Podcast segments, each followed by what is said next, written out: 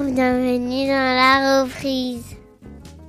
La reprise, c'est le podcast qui s'intéresse à cette période nébuleuse qui précède et qui suit la fin du congé maternité et paternité et la reprise, ou pas, du travail.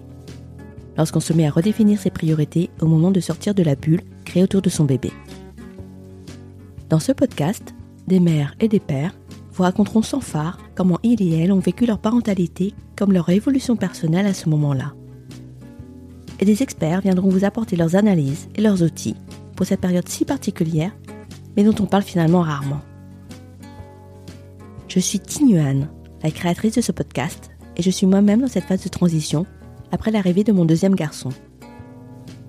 Je veux aider les parents à mieux se préparer à cette nouvelle vie, et je veux aussi contribuer à faire bouger les mentalités sur le sujet, à déconstruire l'injonction à la performance qui passe trop souvent sur cette période. Si vous aimez ce podcast, n'hésitez pas à vous abonner et à soutenir son développement en lui mettant un commentaire et même 5 étoiles sur Apple Podcast. Mathilde Bouchou est psychologue et psychothérapeute spécialisée en périnatalité.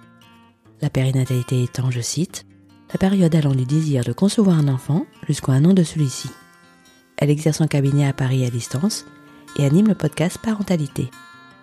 Parce que son interview est très riche d'enseignements et de conseils pratiques, et parce que je suis, comme beaucoup d'entre vous, en mode vacances, c'est l'occasion de vous proposer tester un nouveau format, celui d'une série de plusieurs courts épisodes, la saga d'été en quelque sorte. Dans le premier volet de cette série estivale, cet expert du devenir parent nous explique en quoi la reprise est une période si importante et nous décrypte tous les bouleversements sous-jacents. En préambule, je vous recommande, si ce n'est pas déjà fait, d'écouter l'épisode 4 avec sa consoeur Gabrielle Zanaroli, qui apporte un regard complémentaire introductif aux propos de Mathilde Bouchot. Bonjour Mathilde. Bonjour Twinan. Merci de m'accueillir chez vous et merci surtout d'avoir accepté euh, cette interview pour euh, le podcast La Reprise. Donc euh, avant de commencer, est-ce que vous pouvez s'il vous plaît vous présenter et présenter votre spécialité et vos sujets de prédilection? Merci à vous Twinan pour cette proposition. Le thème de la reprise, c'est un thème vraiment important, donc je suis ravie d'en parler aujourd'hui avec vous. Donc euh, moi je suis psychologue clinicienne, psychothérapeute, spécialisée en périnatalité.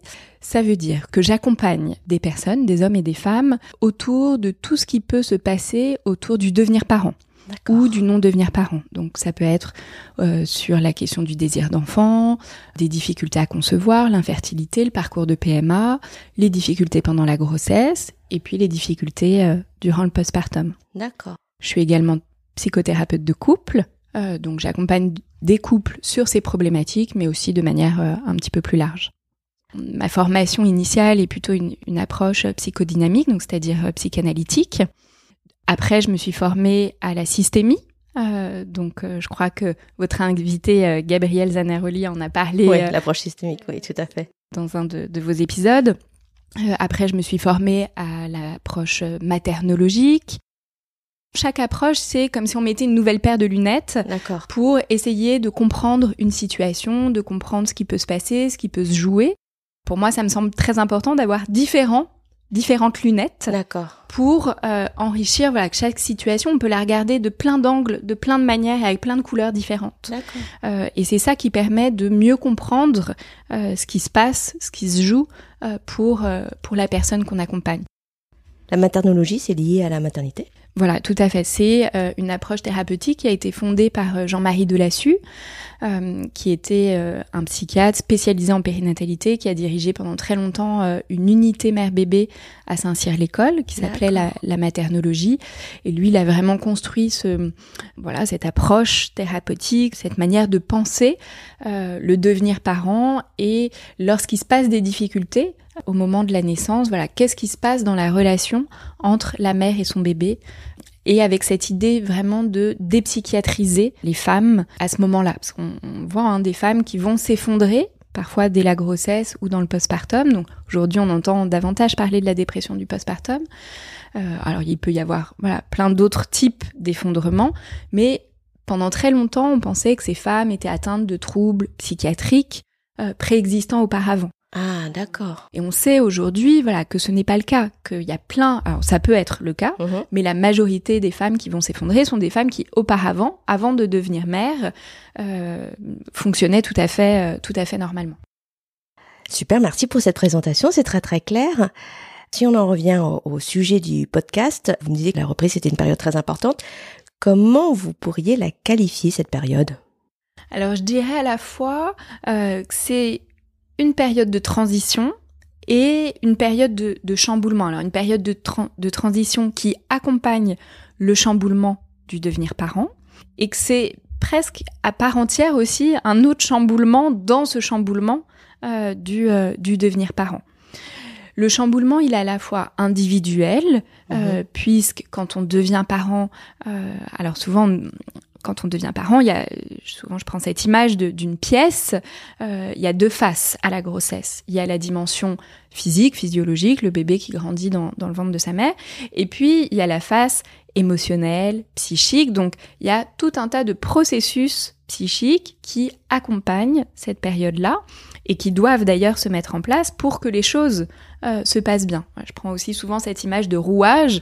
Mmh. Devenir parent, c'est tout un processus avec des rouages. Euh, et l'idée, c'est que bah, les roues s'emboîtent les unes dans les autres et que tout euh, soit fluide et, et fonctionne bien. Et puis il y a des personnes pour lesquelles ça va grincer ou ça va coincer ou et là on va voir parfois voir apparaître des difficultés qui peuvent être temporaires ou euh, passagères et puis d'autres qui peuvent s'installer de manière euh, un peu plus euh, un peu plus importante. En tout cas, cette période-là, c'est vraiment une période de crise identitaire, c'est-à-dire que l'identité individuelle, que ça soit pour la future mère ou pour le futur père mmh ou le second parent, c'est un moment où toute son identité est remise en question. Euh, souvent, on la compare à la crise de l'adolescence parce qu'il y a des changements euh, hormonaux, physiques, des changements euh, de statut social, une réactivation de sa propre histoire, de sa propre histoire de naissance, de, de ses relations avec ses propres parents. Voilà, tout ça est remis en question et donc, voilà, c'est un véritable chamboulement identitaire. Et évidemment, on va en parler après, mais ce chamboulement identitaire, il peut avoir des répercussions très importantes sur la question du travail. Mmh et j'imagine, vous disiez que c'était un chamboulement dans le chamboulement. Effectivement, le, travail peut être aussi euh, très fortement identitaire. Et donc, euh, reprendre le travail, c'est alors qu'on est soi-même en train de changer. Exactement. Euh, il y a ça, et puis c'est un chamboulement dans le chamboulement, parce que dans ce chamboulement du devenir parent, euh, il y a un moment où on va trouver une certaine forme d'équilibre, on va retrouver des repères, retrouver un rythme avec son bébé, et puis d'un seul coup on doit reprendre le travail. Et tout finalement, tout ce qui a été construit, à nouveau, va être modifié, changé, on va devoir se réadapter, euh, mettre en place de nouveaux repères. Donc voilà, à nouveau, ça va être un moment. Euh, ah oui, il y a un euh, chamboulement, ne serait-ce que logistique aussi, parce qu'effectivement, voilà, tout à fait. on a mis mm. quelques semaines, quelques, mm. voire quelques mois à installer un rythme avec bébé, et finalement, faut tout reprendre. Et exactement. Donc il y a le chamboulement individuel et puis il y a le chamboulement euh, de couple. Parce que voilà, de, devenir parent, ben voilà, c'est là je viens de vous l'expliquer, pas anodin individuellement, il se passe plein de choses, mais évidemment aussi pour le couple. Voilà, moi je parle du passage du couple conjugal au couple parental et puis comment ces deux couples aussi, ils vont euh, chacun trouver leur place, trouver des ajustements, trouver un équilibre euh, dans dans leur manière de fonctionner. Et ça aussi, ça prend du temps.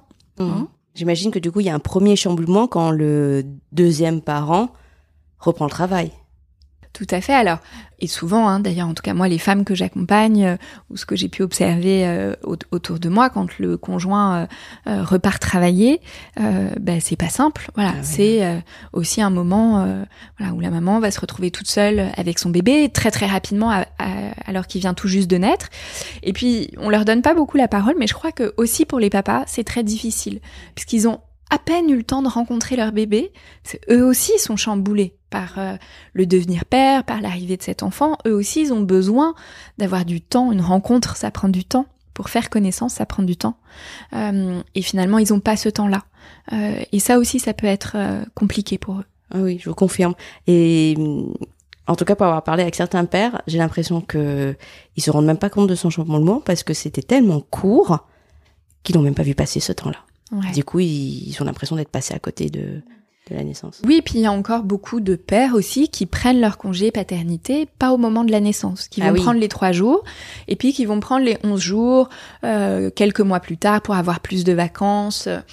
Euh, bon, chacun fait comme il veut, mais à mon sens, le congé paternité, c'est un congé au moment de l'accueil et de l'arrivée du bébé. Euh, et que la maman se retrouve à peine rentrée de la maternité, dans la majorité des cas, euh, toute seule à la maison avec son bébé, euh, ça peut la mettre en grande difficulté. Ouais. Euh, c'est très difficile. Voilà, je crois que c'est vraiment important que les hommes. euh, alors parfois il y a ces raisons logistiques, puis il peut y avoir la pression du travail, ou bah, la naissance arrive pas au bon moment, Ouais. c'est au moment du rush, etc. Mais voilà, c'est un droit. Et si ce droit il existe, c'est parce qu'il y a des raisons. Et tous les professionnels de la petite enfance, et voilà, euh, la commission des 1000 jours euh, présidée par Boris Cyrulnik qui a donné lieu à cet allongement du Mhm. congé euh, paternité, voilà, souligne bien euh, l'importance de la présence du père ou du second parent euh, durant cette période qui suit directement la naissance. Voilà, Oui. ça a du sens de prendre son congé à ce moment-là. Euh, parce que c'est à ce moment-là qu'on rencontre son enfant et puis c'est à ce moment-là qu'on en a besoin euh, Oui. en tant que parent et que le bébé aussi en a besoin. Ouais. C'est pas six mois après. C'est important ce que vous dites parce qu'effectivement, quand on ne sait pas, c'est-à-dire qu'on n'a jamais été parent, que ce soit du côté de la mère comme du père, on se rend pas compte de l'importance de cette période-là post euh, immédiatement post naissance. Mm.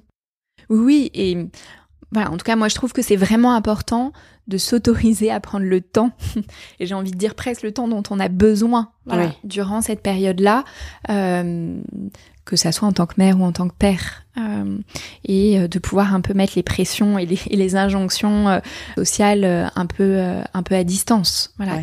C'est- un moment qui, qui, ne dure qu'une fois Mm. voilà, qui, qui se reproduira pas. Euh, et moi, j'entends hein, dans mon cabinet, euh, en effet, comme vous dites, des parents qui n'avaient pas du tout conscience de ça et des papas qui ont pris leur congé euh, six mois après et qui disent, bah, je suis pas, c'est pas, je suis passée à côté de mon bébé, pas du tout, mais euh, ça aurait eu plus de sens, ça nous aurait aidé Ouais. aussi euh, pour justement s'ajuster, pour que chacun puisse trouver sa place, bah, de prendre ce congé directement après la naissance.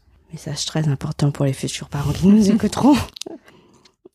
Et euh, du coup, pour vous, enfin moi j'en suis persuadée, mais j'imagine que ça va dans, dans le sens de ce que vous dites.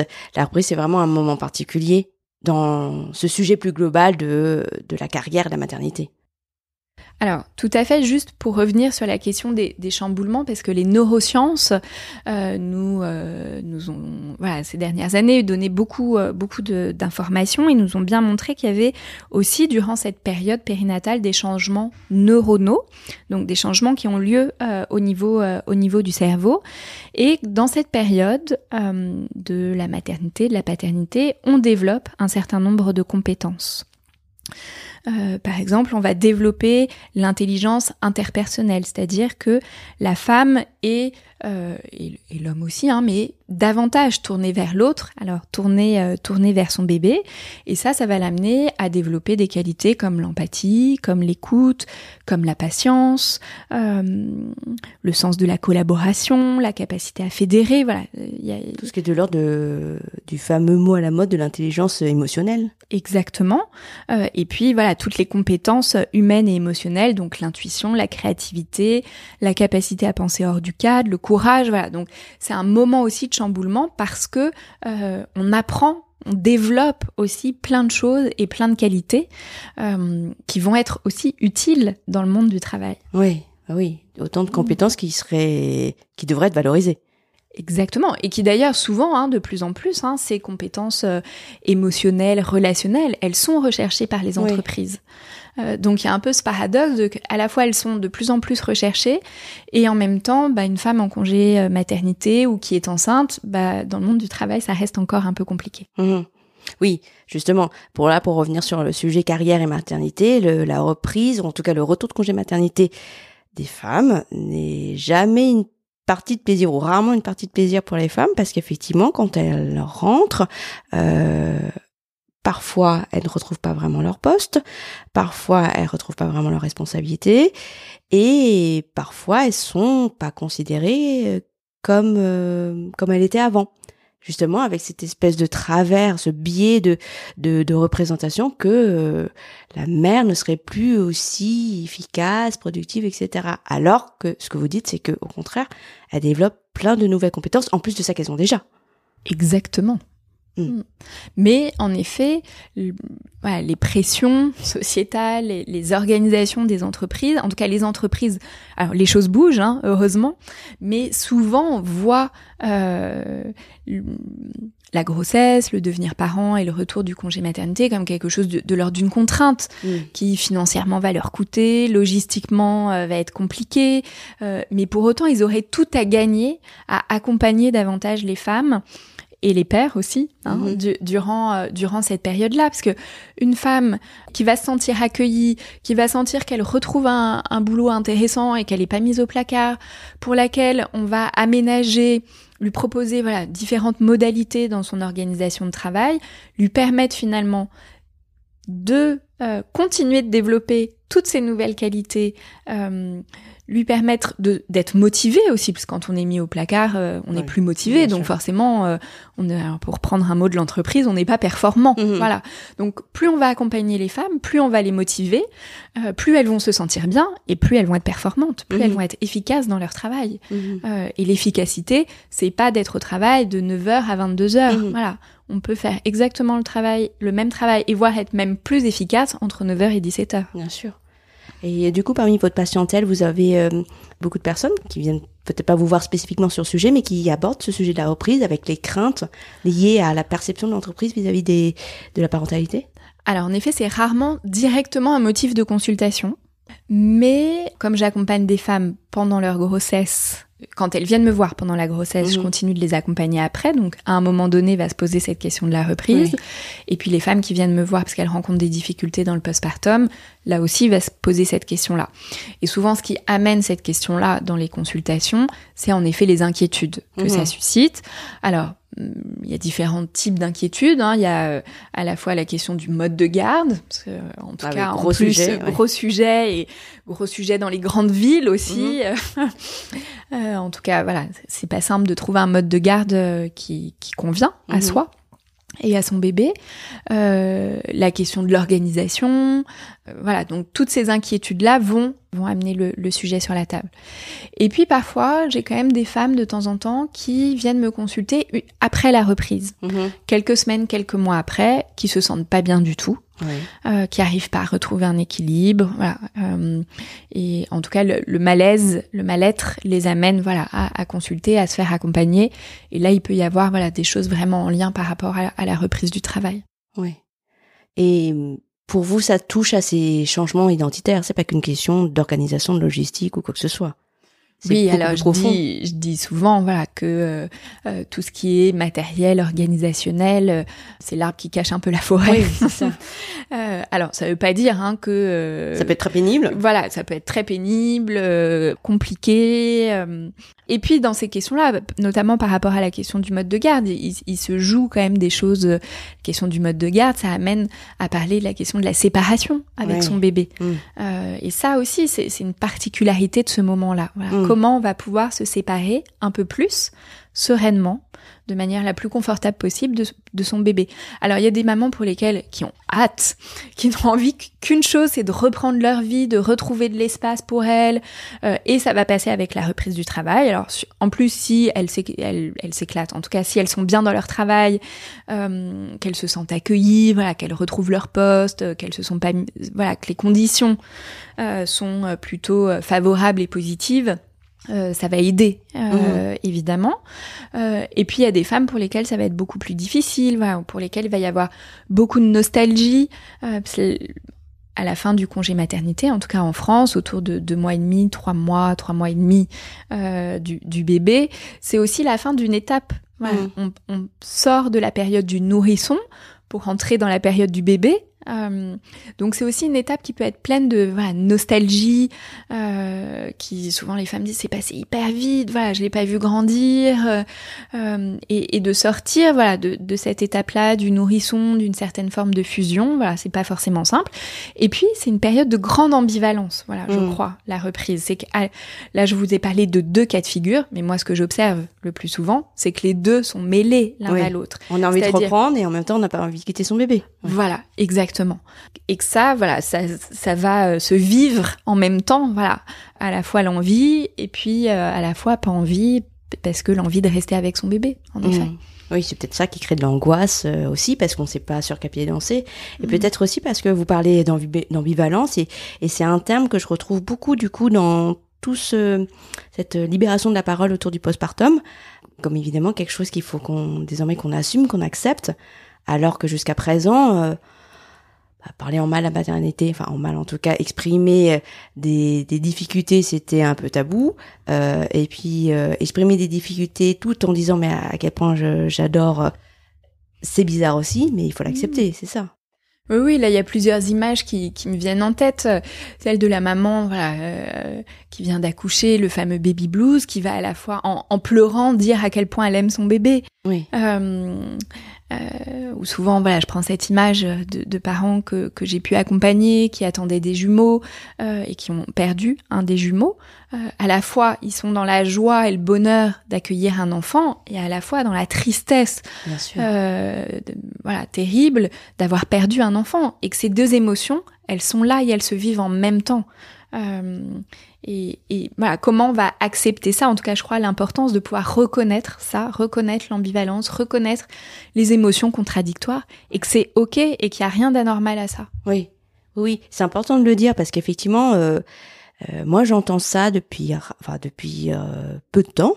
Euh, c'est important de se dire parce qu'effectivement, sinon on est un peu tout seul en se disant mais ah, c'est quand même bizarre de penser ça, puis ça tout de suite immédiatement après. Donc ça contribue à un mal-être. Ouais. Et puis toutes ces émotions, elles peuvent en susciter d'autres. Là, je pense à la question de la culpabilité. Ah je oui. peux entendre des femmes qui disent, qui, qui osent pas dire à quel point elles sont contentes de reprendre le travail et que leur enfant euh, soit gardé. Mettre un peu de distance aussi parfois euh, euh, avec le bébé. En tout cas, voilà, des femmes qui ont besoin d'avoir de l'espace pour elles et où ce temps du congé maternité peut être un peu difficile à cause de ça et qui se sentent très coupables parce qu'elles se disent, ah, bah, je suis une mauvaise mère. euh, Ouais. si je ressens ça. Non, non, non, voilà, pas du tout. Euh, on a le droit d'avoir besoin d'espace pour soi, c'est aussi sain. Et puis le bébé, il a besoin aussi d'avoir de l'espace pour lui, il a besoin d'avoir d'autres personnes dans son environnement euh, que ses parents. Euh, donc voilà, si le parent il est bien, le bébé il sera bien. Oui, c'est ça. Il a besoin du moment qui va bien. Ouais. Oui, donc message à tous ceux qui nous écoutent, c'est normal. Effectivement, donc on a en fait une, c'est comme un oignon la reprise. On a des couches et des couches de de chamboulement, de transition, parce qu'effectivement c'est un moment de séparation et et c'est à un moment donné à, à- à dire au revoir à une période qui était euh, très spéciale. Oui, et puis souvent est très chargé, voilà, Oui. émotionnellement. Oui, Donc, et- euh, et une période dans laquelle il y a des grands moments de joie euh, et puis des moments qui sont difficiles. Donc c'est normal qu'on ait de l'ambivalence par rapport à ça. Et puis comme vous dites, euh, la séparation peut être d'autant plus difficile que euh, bah, on a conscience que c'est ça ne reviendra jamais en fait. Mm. Mm. Ça s'est passé une fois et puis l'enfant grandit et puis on retrouvera plus jamais ces moments. Donc euh, en plus il y a euh, effectivement Oui, il y a vraiment quelque chose de la parenthèse dans ce Mm. congé euh, maternité. euh, et donc, voilà, le fait de sortir de la parenthèse, de reprendre aussi le cours de la vie, euh, bah, c'est pas simple. Mm. Voilà. Euh, c'est pas simple, ça peut être un peu inquiétant, un peu vertigineux. euh. Ça me fait penser, alors je vais peut-être faire une analogie euh, bizarre, mais tout d'un coup je pense à, la notion de deuil, parce que dans, dans les, bah, les, les mères que j'ai interrogées, aussi euh, par rapport au tabou du postpartum, il y en a beaucoup qui sont en colère. Et, et tout d'un coup, en vous, en vous écoutant, en parlant de séparation, de transition, et là, en faisant le lien avec la colère de ces femmes, est-ce que c'est pas un moment de deuil aussi? Qui expliquerait du coup ces différentes phases, parce que j'ai des, j'ai des mères qui culpabilisent d'être en colère. Donc il y a, tout un processus de, bah, de culpabiliser, de culpabiliser, enfin, on s'en sort plus, quoi. C'est une espèce de cercle vicieux. Alors moi, la colère, je l'entends beaucoup, souvent en lien euh, avec la, la, société, en tout cas les représentations sociales euh, qui sont véhiculées autour de la maternité, de la parentalité. Euh, il y a une forme voilà très idéalisée, euh, euh très idyllique euh, de ce que ça devrait être. Et puis mhm. bah, la réalité, elle est souvent bien différente mhm. et bien différente pour chacune. Voilà, qu'il n'y a pas une, une représentation. Il y a autant de représentations qu'il y a de maternité, de paternité, de parentalité. Euh, donc souvent le, ce décalage entre ce qu'elles s'imaginaient qu'elles allaient vivre et puis ce qu'elles vivent vraiment, ça, ça suscite de, de la colère. Mhm. Euh... Donc c'est important d'en parler. Et même de, de, raconter les, même les côtés bah, plus négatifs, les côtés noirs, la réalité, quoi. En vrai. Mmh, oui, de, de parler euh, des, des, choses vraies. Mmh. et je crois, heureusement, le hashtag mon postpartum, euh, voilà, vraiment la, la parole se libère énormément. Et en effet, pour parler, euh, il y a des, des, femmes pour lesquelles ça va être une félicité absolue et d'autres pas. Et c'est mmh. OK, quoi. Il y, y, en a pas une qui est mieux que l'autre. par rapport à ce terme de deuil, alors, je, je, je comprends hein, ce, que vous, ce que vous voulez dire, mais peut-être le, le il y a une forme de perte, mais je crois que souvent c'est aussi la difficulté d'accepter que ça a changé. Ah oui. Et quand on a changé, on n'a pas forcément perdu. Je comprends. C'est pas que c'est mieux ou moins bien, c'est que c'est mmh. différent. Mmh. Donc comment on va accepter cette différence? Et ça aussi, je l'entends euh, et je l'ai vécu moi-même. Hein, euh, mmh. Après mon premier euh, retour de, de, congé maternité, ben, j'avais l'impression d'être moins disponible pour mes patients euh, ouais, d'être un peu prise ailleurs. Euh, et, et c'était voilà très difficile pour moi voilà, de, mhm. de, de, reprendre de reprendre le rythme.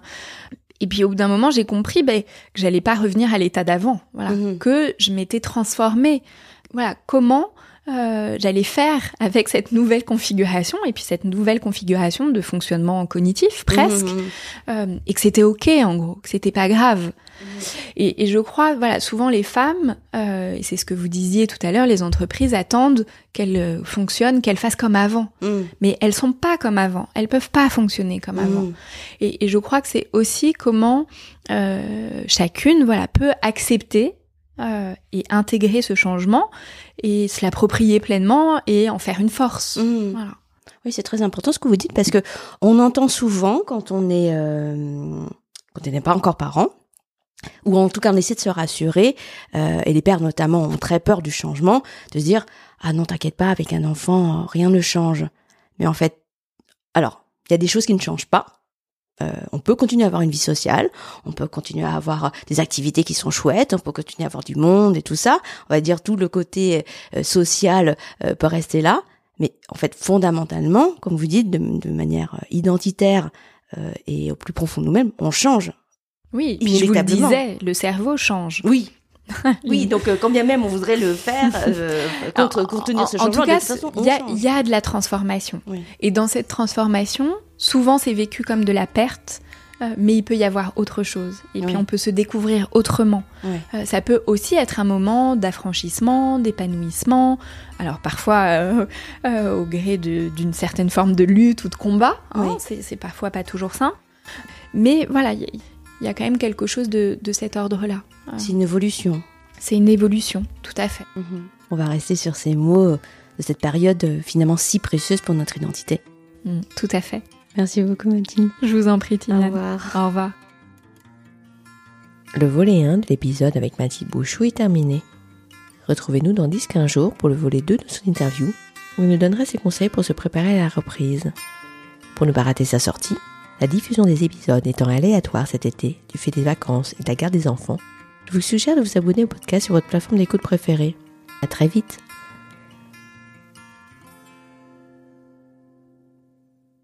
Voilà, c'est la fin de l'épisode. Si vous avez aimé cet épisode, n'hésitez pas à le partager autour de vous et sur les réseaux sociaux. C'est le meilleur moyen de faire évoluer les mentalités sur le sujet. Et si vous souhaitez soutenir ce podcast, un commentaire et une note de 5 étoiles sur Apple Podcast m'aideront beaucoup. Je vous donne rendez-vous dans deux semaines pour le prochain épisode. Et d'ici là, rendez-vous sur Instagram, at lareprise.podcast.